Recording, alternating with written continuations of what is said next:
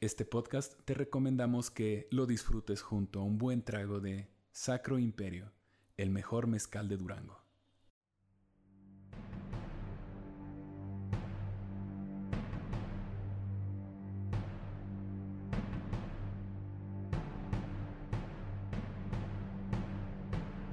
...1962... El reloj del fin del mundo apunta dos minutos antes de la medianoche. Los Estados Unidos de Norteamérica, abanderados de la ideología capitalista, descubren que la Unión Soviética, quienes, en su contra, representan la ideología socialista, poseen bases militares nucleares en la isla caribeña socialista de Cuba. En mitad de una guerra fría donde el conflicto hasta aquel momento fue de desarrollo armamentista, económico, espacial e ideológico, estaba por encontrarse en el campo de batalla enfrentando a las dos superpotencias mundiales. En un esfuerzo de conciencia y diplomacia, ambas potencias decidieron retirar las bases militares de Cuba y Turquía para evitar un conflicto armado y detener la paranoia social y política. Sin embargo, este conflicto ideológico no ha terminado. Y si bien la Unión de Repúblicas Socialistas por sus siglas URSS está disuelta, esto no significa que el capitalismo haya triunfado, pues, como toda ideología, en su aplicación existen grietas que denotan grandes fallas.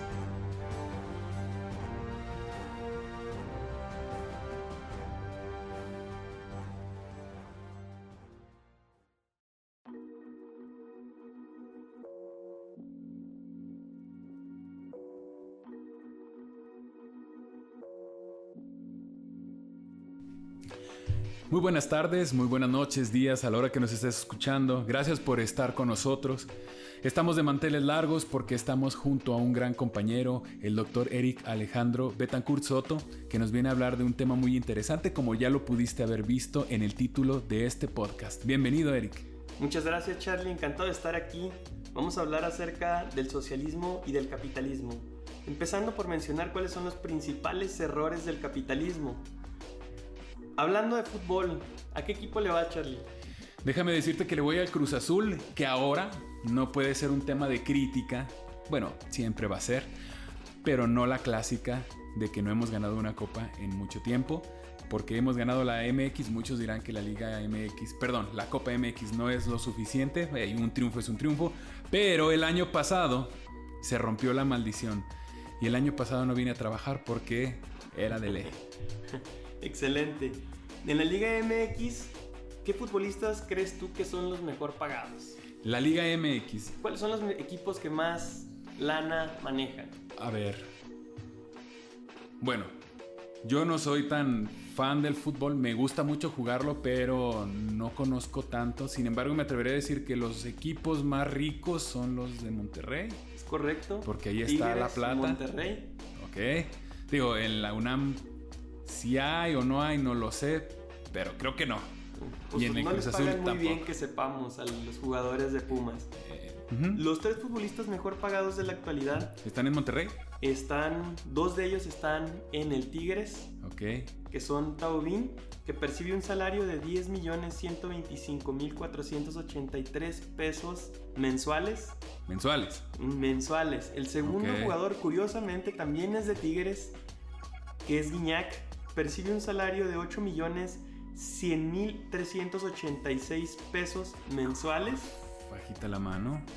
Y Guillermo Ochoa, 7 millones 743 mil 916 pesos mensuales. El Rizos de Oro, el portero mejor pagado de toda la liga. Y Luisito Comunica del fútbol. El Luisito Comunica del fútbol, aquel que permitió el 7-0 contra Portugal. Ese mismo, ese mismo. Híjole. Creo que es de los jugadores eh, más goleados en la historia del fútbol. sí. Y sin embargo percibe este salario. Oye, con una cartera no tan goleada, pues. ¿Cuánto crees tú que gana el presidente de México? Ah, creo que, si no mal recuerdo, anda por los 80 mil pesos mensuales. 111 mil pesos mensuales. Ok. Entonces, comparado con los 10 millones de... No, no es nada. Estamos hablando de que hay una diferencia enorme. ¿Cuál de los dos puestos representa mayor responsabilidad? Obviamente la presidencia de México. ¿Y por, qué los salarios son diferentes? Siendo que el capitalismo nos viene a decir que las personas ganan de acuerdo a sus capacidades eh, o a lo que son capaces de generar. Yo diría que esa es una de las fallas del capitalismo, una de las tantas, pues. Que precisamente las capacidades están valoradas en base a lo que el mercado demanda. Porque déjame decirte una cosa, un partido, una final se ve mejor o más que una mañanera. Eso estoy 100%. Y no puedo criticarlos del todo, ¿eh? La verdad. Y hablando de este, en este sentido de, de, los errores del capitalismo, ¿qué opinas tú de los influencers? ¿Te gustaría ser un influencer ahora que andas haciendo podcast? yo, yo considero, alguna vez escuché en un podcast precisamente que no necesariamente un influencer es una persona que es escuchada. Un influencer por, por denominación debe ser una persona que influye en otras. Por ejemplo, a lo mejor me voy a ir un poquito al monte, como dice el boxeador Eric Morales. Pero. Que ya es influencer. Que ya es influencer. Ya tiene su podcast. Bueno, ah, ah, exactamente. Mira, muy buen ejemplo. Él era influencer desde antes de ser boxeo? podcaster. Exacto. ¿Por qué? Porque fue un ícono en el boxeo. Fue un peleadorazo que dio tres peleas espectaculares contra Marco Antonio Barrera. Fue el primer mexicano en derrotar a Manny Pacquiao. Y además, este pues era un peleador que siempre se levantaba. Pero mira, bueno, respondiendo a la pregunta sin irnos al monte, él influyó mucho en mucha gente y no hablaba, tiraba chingazos. Buenísimo para tirar madrazos, a lo mejor no tanto para tirar barras o frases contundentes. Exacto, pero ahora, hay personas que hablan o están detrás de un micrófono o tienen videos virales y no influye. Por ejemplo, la Lady Wu, que no era, perdón, bueno, ya ni sé. Le decían Lady Wu, es un señor que vendía tacos en la Ciudad de México y en un día de estos aparece en un video donde... En Netflix aparece... ¿Netflix? No sé si podemos decir marcas, pero en, pues Netflix aparece este... Sale. En, sale en unos videos relacionados a la cultura del taco en México. Vaya. ¿Eh? A la gastronomía. Y ella sale, sale, que sale vendiendo. Bueno, pero es él, ¿no? Ella, él, él. Él, ah, en realidad es él. Ok. ¿Cómo se le dice a una persona cuando es ella, él, pero no necesitamos etiqueta? No sé, olvídalo. Mejor no nos metemos en temas. Es mucha confusión. Pero bueno, él o ella o Lady Wu eh, tuvo mucha atención, fue muy viral, pero no influyó en ciertas personas. Yo me imagino que si Lady Wu llega y te dice o te dijo en aquel momento, oye, vota por tal partido, pues como que no tenía un peso. Entonces, bueno, me fui y regresé al monte, pero creo que... Y ahora que mencionas ese punto, es, sería interesante decir cuáles son las personas que más ganan eh, siendo influencers o siendo... Sí, pues Attentioners, podría ser, sí, sí, sí. Bueno, Tenemos, por ejemplo, a Kim Loaiza, que gana es, ella es una TikToker famosa. ¿No es la que salía en Badaboom? Este tipo no, creo que no. Ok. Lo que desconozco, lo que sí conozco es su salario, que son 820, alrededor de 820 mil pesos mensuales. Mensuales, 820 mil pesos mensuales. ¿Te acuerdas que decíamos que el presidente de México ganaba o sea, mil? Casi siete veces más que él. Casi siete veces más que el presidente de la República. Y volvemos a lo mismo, ¿cuál de los dos puestos ¿Cuál de las dos funciones requiere más responsabilidad? Sí, sí, sí, estoy totalmente de acuerdo. Entonces, eh, sin duda estamos hablando de los errores del capitalismo. ¿Conoces cuál es el promedio de un salario de un maestro en México? Híjole, pudiera decir que está alrededor de los 11 mil pesos. Eh, alrededor de ¿Y los me fui alto? mil pesos y te fuiste alto. El promedio eh, es en, de 6.454 pesos. 6.454 pesos. Muy poco. Luisito Comunica, por ejemplo. La voz de Sonic. La voz de Sonic cuenta con 30.1 millones de seguidores. Porque este es el tema, este es el juego en las redes sociales, cuántos seguidores tienes y en cuántos influyes. ¿Cómo saber en cuántos influyes? Pues cuánta gente comenta, cuántos te dan likes y cuántos, cuántos comparten e interactúan en tu red social. Él genera en Instagram y a través de Instagram y YouTube entre 49.7 y, 70, y 785.5 mil dólares. Dólares. Dólares. Oye, ¿y por qué le pagan mensuales? Porque, bueno, en realidad a Kim Loaiza también le pagan en dólares, solo que hicimos Ah, la conversión. conversión. Ok, de acuerdo, de acuerdo. Digo, sí, siendo una compañía estadounidense, pues te deben de pagar en su divisa, supongo, pero... Bueno, yo, yo sé que él llegó a ser la gran cosa a tal punto que se convirtió en la voz de un ícono, de un personaje muy famoso de videojuegos que ahora está en la televisión, bueno, en el cine. Y hablando en este sentido, pues ahora tenemos que los influencers, como bien dices, personas que influyen en las demás, ahora quieren ser políticos, como Cuauhtémoc Blanco, entre otros. Carmen Salinas, en paz Ujú. descanse, creo que también tuvo alguna diputación. Sí, sí, sí, cómo no. ¿De quién más te acuerdas? Híjole, creo que te- ah, el mismo Eric Morales también creo que andaba metido en el PRI. Claro. No sé si en Tijuana, que es su Que es- ciudad, bueno, en este caso Baja California Norte, eh, que sería el estado, pero sí, sí, sí, muchísimos. Pero ahora, tú me dices, por ejemplo, que un Luisito Comunica pudiera llegar a ser un diputado, estar en una curul. Exactamente, eso es lo que te estoy diciendo, que si él se lanzara, creo que tuviera grandes posibilidades de llegar por el grado de influencia que tienen las personas. Ahora, sería interesante eh, analizar si su contenido es un contenido que valga la pena o si es una persona capaz de, de asumir un puesto en base a sus, a sus conocimientos. ¿Tú qué piensas al respecto? Yo diría que no, es muchísimo más. Eh, Una persona que está en un puesto público debe tener las capacidades para servir y para hacer funcionar. Creo que una cosa está frente a una cámara y un micrófono, que si bien te dan la facultad de poder hablar tal vez con elocuencia, no necesariamente te dan herramientas de gerencia o de administración. Entonces el juego para ser un influencer se llama conseguir seguidores. Al menos 10.000 seguidores. Por cada 10.000 seguidores te dan 100 dólares. Eh, Bueno, ya vamos para allá. es correcto, vamos buscando eso. Eh, no nada más tienes que tener 10.000 seguidores, tienes que tener también 10.000 visualizaciones en el último mes. Entonces, esta es la fórmula para poder empezar a monetizar en TikTok. En Instagram tienes que ir rompiendo desafíos. A través de ir cumpliendo desafíos te van dando cierta cantidad de dinero. ¿Qué piensas al respecto? Tenemos que subirnos entonces a ese, a ese tren. No, la realidad no, la realidad es que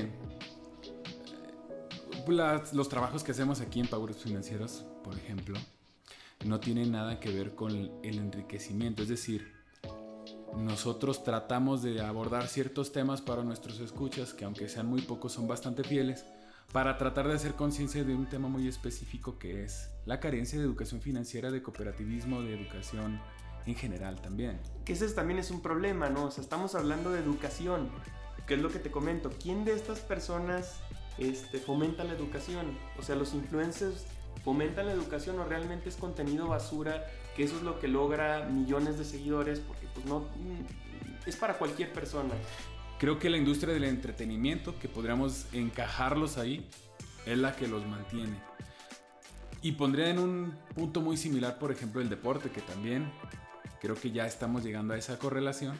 Mencionaste el fútbol, el deporte preferido de todo mexicano después del boxeo, mejor dicho, antes del boxeo, aunque el boxeo le ha dado más glorias a México. Eso sí. Estamos en la industria del entretenimiento hablando de pues los nuevos conductores, porque ahora los youtubers, los influencers son los, los Facundo de antes, Adal Ramones de antes, ¿no? Entonces es la hecho- industria. Que de hecho ahí te va. Muchos de estos están entrando al tema de podcast. O sea, Jordi ya tiene su podcast. Este, Facundo, tiene su tiene su podcast. podcast. Entonces, eh, me imagino que pues realmente la monetización es muy buena para que estos artistas prefieran emigrar a, a este nuevo, a esta nueva forma de comunicarse en vez de, de la televisión o la radio, que era donde normalmente ellos aparecían. Estoy agarrando la idea. Tú estás queriendo decir, pues, que una de las grietas de, o de las fallas evidentes del capitalismo es que al tener esa libertad, cualquier persona puede sumarse a este tipo de trabajos, a este tipo de desempeños, no necesariamente aportando algo al pueblo, sino por la demanda comercial. Exactamente. Sí, o sea, tenemos el tema de la oferta y demanda y ahorita la demanda se encuentra en las redes sociales. Todo el mundo tenemos un Correcto. celular todo el mundo o la mayoría de las personas escuchamos podcast o escuchamos, tratamos de, de, ver contenido en YouTube. Sí. Por lo cual se vuelve una fuente interesante de, de poder comunicarte y de poder monetizar. Aunque es en esa misma libertad de, de la persona, es la libertad la que ahora permite que esto suceda. Sí. ¿No es así? Sí, sí, sí. Digo, porque ah, me voy a ir poquito al monte también. Hay otros lugares donde YouTube no está tan permitido. De hecho, el Internet está restringido. Hablando en este intro que tuvimos de Cuba, que tuvo un poco de implicación ahí, ah, no se permite a muchos cubanos el acceso a Internet. En Venezuela los medios de comunicación están totalmente cooptados por el gobierno. Totalmente de acuerdo. Y estás hablando de socialismo. Claro. Entonces, ¿qué es mejor, el socialismo o el capitalismo? En este caso, desde mi punto de vista, los dos tienen fallas, definitivamente. Pero si la industria del entretenimiento y si hay esta disparidad o estas asimetrías entre profesiones, pues es básicamente porque hay libertad en el capitalismo. Es decir, somos nosotros los que elegimos consumir eso. Es correcto. Bueno, no es culpa de la ideología, es culpa Y, eh, en el sentido de la que la gente lo prefiere o, o consume basura. Exactamente. Si lo consideráramos como tal. Y eso quería platicar porque en realidad las ideologías se puede decir que son perfectas en un... se construyen en un modo utópico. Entonces en ese Sí, modo claro. utópico cada ideología se vuelve perfecta. Sin embargo, aplicado a la sociedad actual, eh, en estos tiempos en los que vivimos, sin duda el capitalismo te da la ventaja de que al menos tú puedes escoger eh, qué es lo que quieres y tú puedes acceder a ser TikToker o futbolista. A lo mejor para ser futbolista se necesita un poco más de talento que para ser TikToker. Sí, claro, definitivamente, sí. sí. O tal vez no, porque también hay unos futbolistas que no le pegan ni al balón ni acceden a estos Híjole. grandes salarios. ¿Qué piensas al respecto? No, y no solamente futbolistas, hay incluso a mí que me gusta, que soy muy aficionado a la música, no soy guitarrista profesional, me gusta mucho tocar la guitarra, pero veo, por ejemplo, hay un, no sé si tú lo ubiques, un, un rapero, trapero, que se llama Machine Gun Kelly. ¿No los No, ubicas? él no lo ubico. Un tipo rubio, delgado, que se viste como mujer, que anda con la de los Transformers.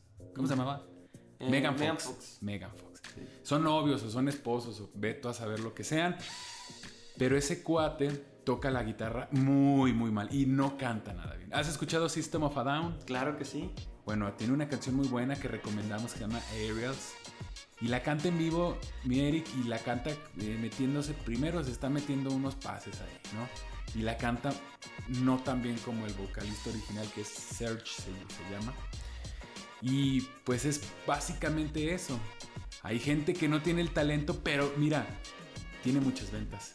Muchas más que yo creo que el mejor guitarrista Entonces, del mundo. el capitalismo no proyecta al final el talento, No, no, para nada. sino a lo mejor otras características u otras virtudes. Para nada, porque incluso, por ejemplo, ¿qué te puedo decir?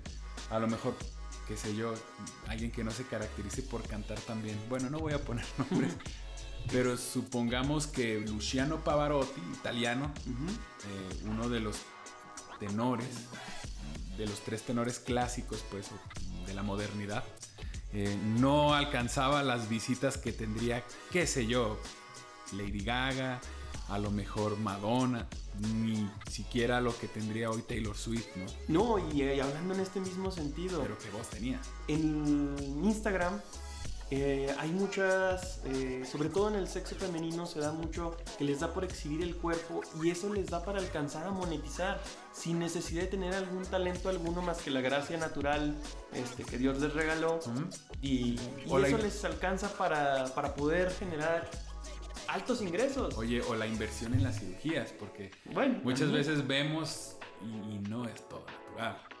Totalmente de acuerdo, pero bueno. eh, Pero les da, sí, sí, sí. Hablamos claro. de, de todo tipo de casos, a lo mejor a, a muchos les da sin necesidad de cirugías, a lo mejor otras sí, pero el punto es que están monetizando, están generando un ingreso sin tener realmente un talento como tal. Sí, lo cual yo quisiera añadir aquí, si me lo permites, que esto para mí sí es un problema porque va a devenir en que las nuevas generaciones no van a querer ser doctores, porque para empezar, ¿cómo los trató el gobierno en la pandemia? No, y lo sigue tratando. Lo sigue tratando, ¿no? A los maestros. ¿Quién va a querer ser maestro? Van a preferir ser TikTokers porque además les pagan mejor. Están muy divertidos, supongo. Porque se ve que todos son felices haciendo tonterías. Sí, sí, sí. El tema aquí, el, el tema es que cuánto Sí, les va a durar. O sea, ¿cuánto Ah, va a durar claro. TikTok? ¿Cuánto va a durar Instagram? En eso también Vivimos en un mundo totalmente cambiante. En cinco años este, no sabemos qué es lo que va a venir y, y si el celular siga, siga funcionando igual. Sí, ahí está la Lady Wu que dijimos, que tuvo un golpe de mediático muy, bastante fuerte, pero ya. No, Sigue, re- regresó a los tacos. Y como ella, él, muchos, no sé si te acuerdas de este chavito que salía en las galletas de emperador que se cayó de un árbol, que fue de los primeros Ah, este. ay, videos virales. Edgar se cae. Edgar se cae. Sí, sí, sí, claro. Entonces, este. No sabemos qué es ahorita de Edgar. o sea, y no sabemos qué es ahorita de, la- de las personas que aparecen en los memes. O sea, no le damos una continuidad. Son pequeños Sí, golpes sí. de, de influencia en la sociedad. A eso es a lo que me refería, precisamente. No significa que porque hayan tenido un video viral o porque sean graciosos, realmente sean influencers. Y, y puedo incluso mencionar a las personas que, aunque continuamente están generando contenido, no supongo que sean influencers. Sí. Tal vez sean entretenidos, pero no influyen. Sí, ¿no? Y, y hay influencias positivas, influencias negativas en el internet. Este, está muy polarizado. Hay mucha información falsa. Y la gente solamente se limita a escuchar eh, a una persona o abres Google y Wikipedia es tu primera opción y ya no investigas en otra página si lo que leíste ahí era correcto o incorrecto. Sí, totalmente de acuerdo. Pero ahora, no significa que estas pequeñas grietas, estos recovecos del capitalismo den paso a que prefiramos la No. otra banqueta. De hecho, ¿te parece si pasamos a criticar al socialismo? híjole, pues creo que sí hay de dónde también. Eh, ¿Tú crees que existe el socialismo? Creo que existen abanderados del socialismo, pero como tal el comunismo, que es la utopía, que es el paraíso, que es el sueño del socialismo, mm, como tal lo dice el nombre, nunca va a existir. Y creo que el socialismo no es del todo socialista. No, no, no, no. ¿Por qué los tiranos son este, los abanderados principales de, esta, de este socialismo? ¿Por qué ellos viven como reyes, como ricos, siendo que la sociedad, ellos promulgan la igualdad eh, de Sí, condiciones claro, y no viven igual. y no viven igual? Sí, definitivamente no. O yo nunca he visto, este, no sé, que digan, todo el país de Cuba va a comer al restaurante este del Salt Bay, se llama. El, Sí, el, el- el- es turco, hablando de Turquía. Turco, el restaurante más caro o de Sí. los más caros del mundo. Sí, para que no sepa, Salvae es el cuate que Le echa sal. le echa sal así de una manera muy peculiar, ¿no? sí. Casi, casi como muy, muy alimentos. finito. Fíjate que la otra vez estaba hablando esto con un par de amigos y precisamente el, el socialismo también, como lo mencionaba, presenta muchas asimetrías, pero una de las cosas que más me llama la atención es que un líder socialista, eh, por ejemplo, Aquí en México tenemos políticos socialistas que se creen también nacionalistas, por lo cual los harían nacionalsocialistas. Ujú. Bueno, ese es otro tema. Sin embargo, cuando hay una urgencia, cuando hay un problema médico, mandan a sus hijos a Estados Unidos. Ujú. Los llevan al hospital de Boston y dices, bueno, ¿qué pasó ahí, no? Sí, O sea, no, este tema. Es que la realidad es que es imposible. o sea, Y no tendría nada de malo, hay que salvar la vida del hijo. pero- Claro, claro, totalmente de acuerdo, pero. Pero hasta qué punto eres socialista. O no podríamos denominarlo. Porque el problema es que son tan arraigados a que deben de ser socialistas y puros que lo pondría yo, Eric, como los metaleros que se creían puros. Que si escuchabas algo que no era metal, estabas fuera del movimiento. Así algo radical. Ahí te va, vamos a poner un ejemplo. Eh, hablando ahorita hablábamos de la Liga MX.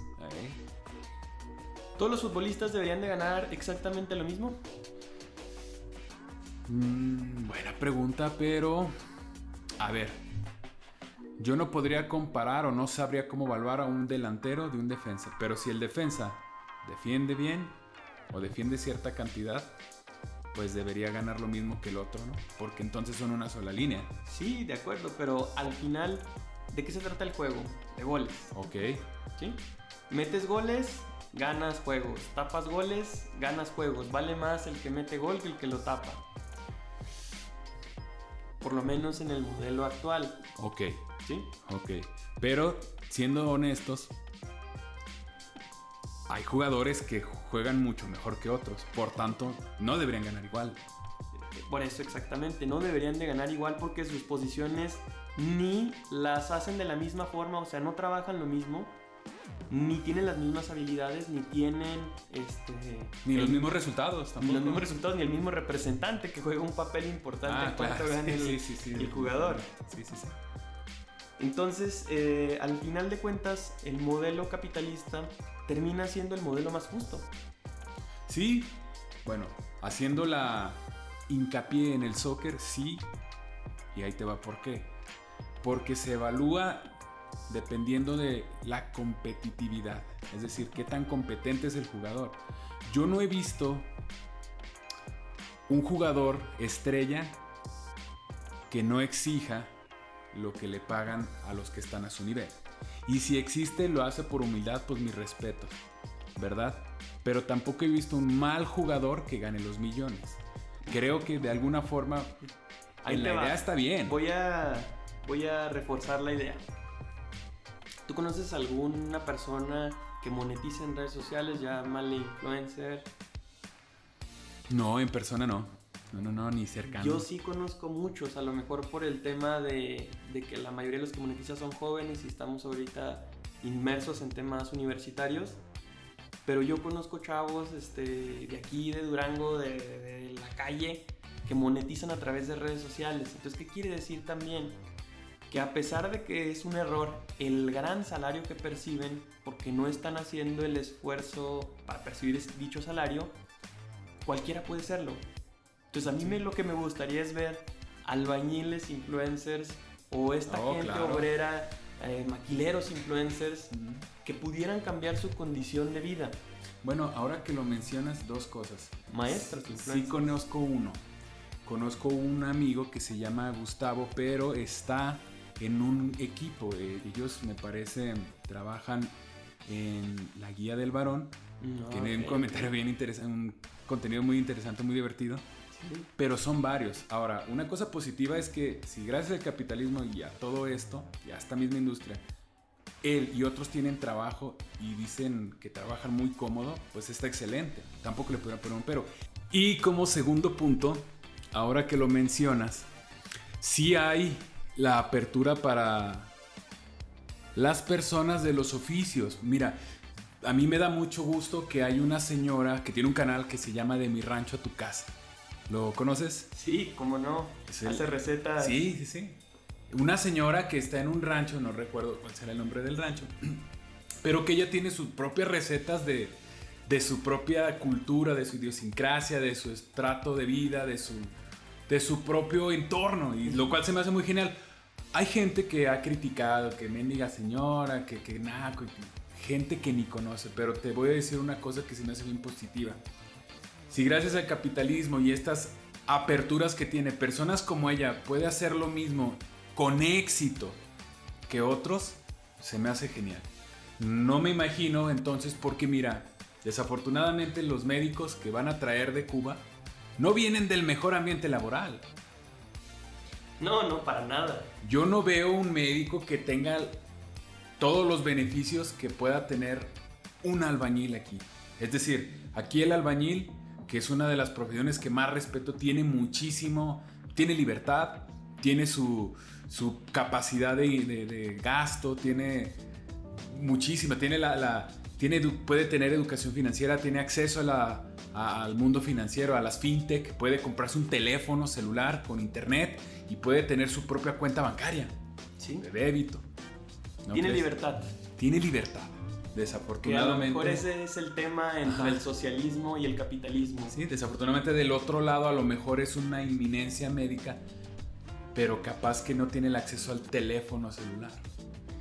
La realidad es que tienes, para, desde mi punto de vista, toda la razón. El capitalismo te da la libertad de tú elegir, mientras que el socialismo determina, pues en base a tus características, eh, a qué te vas a dedicar, eh, mismo mm, cómo vas a vivir, eh, a qué puedes acceder y a qué no puedes acceder. O sea, determinan las condiciones de tu vida.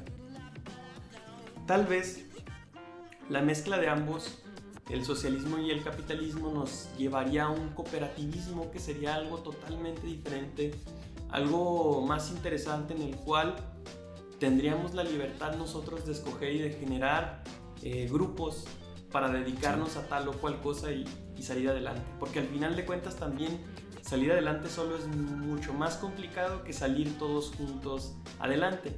Eh, no sé qué piensas al respecto. Estoy totalmente de acuerdo. Una de las grandes cosas que tiene el socialismo es eh, que, bueno, en aquellos tiempos, hoy no me parece que sea de, la, de esa manera, eh, tenía, reunía a la clase obrera, a la clase trabajadora. De hecho, el logo que representa el martillo y la hoz representa las herramientas predilectas de un trabajador. De un obrero. Ajá, de un obrero en ciudad y un obrero en campo.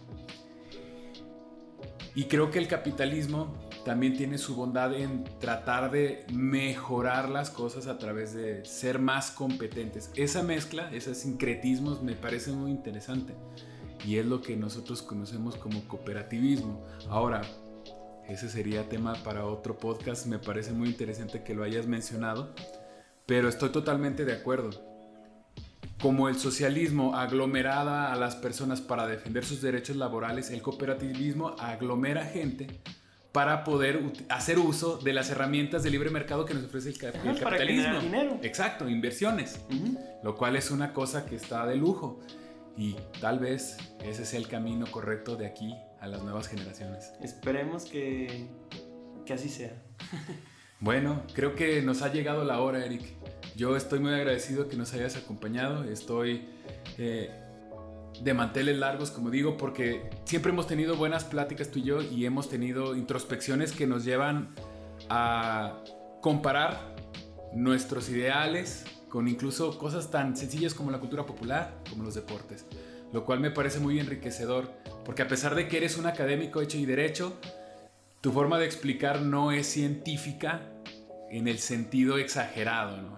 no eres una persona que use palabras rimbombantes, lo llevas a un plano donde todo el mundo podemos aprender. Muchísimas gracias, mi Charlie. Y nada más aprovechando la intervención, me gustaría mandar unos saludos eh, a mis amigos Jaciel Ortegón, eh, Dulce Morales, Uciel Ortegón, Karen Hernández y a mi esposa Angélica Hernández, porque si no...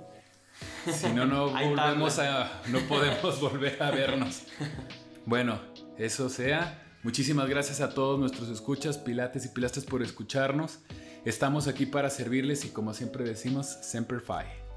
Muchas gracias.